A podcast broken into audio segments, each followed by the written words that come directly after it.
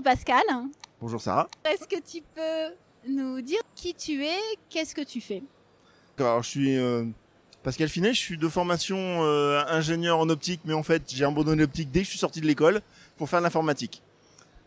Donc euh, j'ai quand même un bagage du coup assez technique et avec l'informatique et tout ça, je me suis retrouvé à faire des robots il y a quelques années. je suis tombé sur l'association Caliban lors de lors d'un apérobot.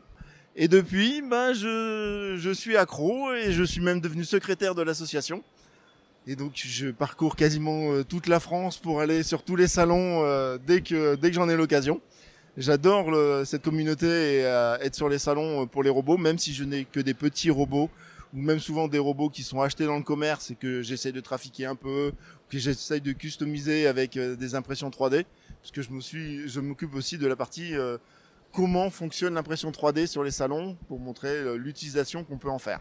Donc tu as Cléo Robot On a récupéré un robot euh, de, de, la, de la société Cybdroid, euh, malheureusement qui a fermé ses portes. Mais depuis, j'essaie de, de, le remettre en état avec le programme. Et depuis cette année, enfin, on a retrouvé la reconnaissance vocale. Je vais pouvoir m'amuser un peu plus pour essayer de, essayer de la rendre encore plus interactive que, que par le passé. Et comment tu en es venu à t'intéresser à la robotique, à avoir envie de faire des robots ou juste de customiser des robots ou hacker des robots? Alors, je dirais, depuis que je suis tout petit, j'ai toujours voulu faire des, euh, robots. Je m'intéressais à ça. Je m'intéressais à l'informatique, euh, à la programmation, euh, un peu à la mécanique avec mes Lego à l'époque. Et pendant une grande phase, je n'ai rien fait jusqu'à ce moment où je rencontre l'association Caliban et on m'explique un peu que, bah, en fait, maintenant, les composants sont accessibles. C'est, euh...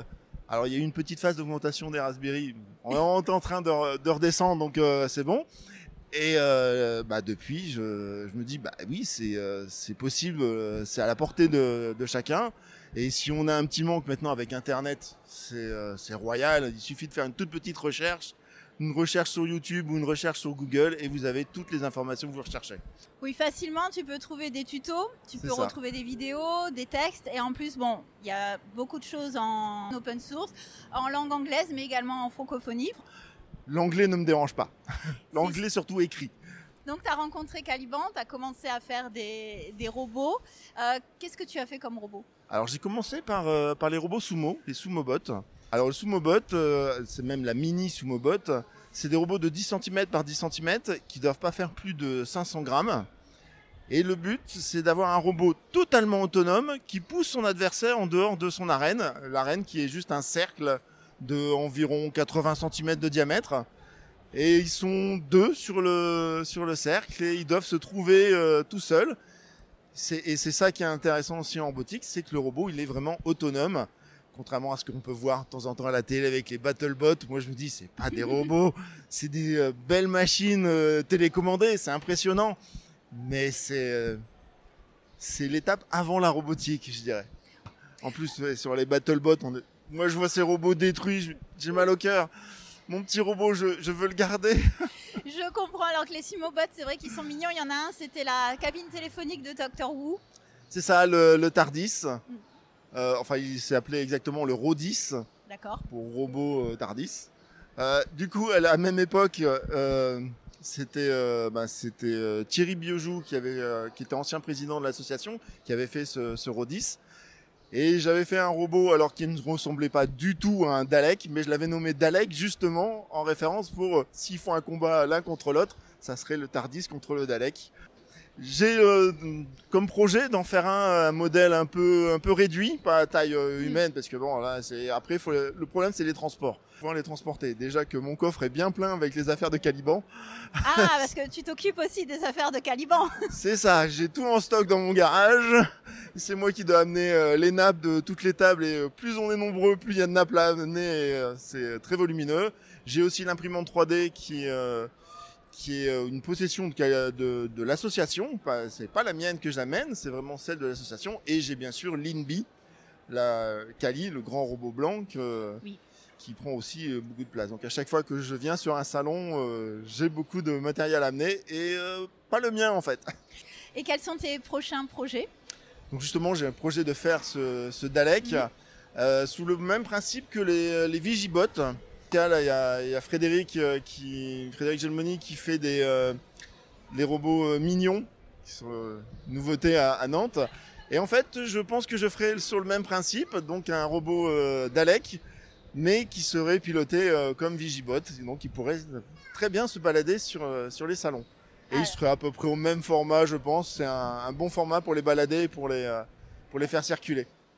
Et tu t'es aménagé un espace pour pouvoir euh, travailler chez toi? Alors chez moi, j'ai un bureau qui contient tout ce qu'il faut, l'imprimante, les PC.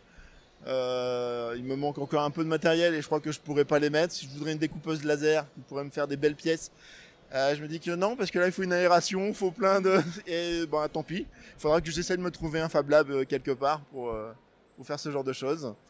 Faut que je me renseigne. Je me renseigne régulièrement. Est-ce qu'il y a un Fab Lab dans mon dans ma ville? Pour l'instant, j'en ai pas trouvé. Tu habites où? J'habite à Bois d'Arcy, c'est là en plus où est, où est domiciliée la- l'association Caliban, puisqu'elle est domiciliée chez moi, il fallait bien une adresse. Donc euh, on s'est dit, bon, on va prendre l'adresse du secrétaire, au moins lui il est fixe. il déménage pas tous, tous les quatre matins. Oui, c'est vrai qu'il y a eu un peu de. Il y a de- eu un peu de, de changement. un peu de changement ces derniers temps, ouais. On a De changé euh, de président et à chaque président on changeait d'adresse.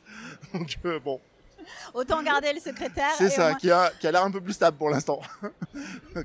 Alors toi, tu as un profil bon quand même scientifique. Tu as fait euh, donc euh, tu as travaillé sur l'optique, des études Oui. dans l'optique. Tu t'es orienté ensuite euh, vers l'ingénierie et l'informatique. Exactement. Donc bah, la question traditionnelle, hein. qu'est-ce qu'un maker pour toi? Alors pour moi, un maker, c'est quelqu'un qui n'a jamais le temps de réaliser ses rêves. On a, on a plein d'idées, on a, on, a, on a une bonne passion pour essayer de les réaliser. Et euh, même s'il y en a beaucoup, on, on fait quelque chose, on ne le termine jamais. Mais on le termine jamais pas dans le sens où euh, on l'abandonne. C'est plutôt le contraire, c'est on veut toujours l'améliorer. Et donc c'est pour ça que je trouve qu'on n'a jamais assez de temps. Alors toutes tes idées, tu les marques dans des carnets? Pour l'instant, ils sont juste marqués dans ma tête. C'est bien. Tu et, euh, et je m'en souviens. Comment tu trouves tes idées? Dans les séries télé de science-fiction. Et j'avoue que ça me manque parce qu'il n'y en a pas beaucoup en France. Euh, là, bah, il y a le Dalek, donc c'est le Docteur Who, c'est anglais. Euh, les séries américaines, elles sont parfois pas faciles d'accès ou, euh, enfin bref, c'est, bon, je dis pas facile d'accès.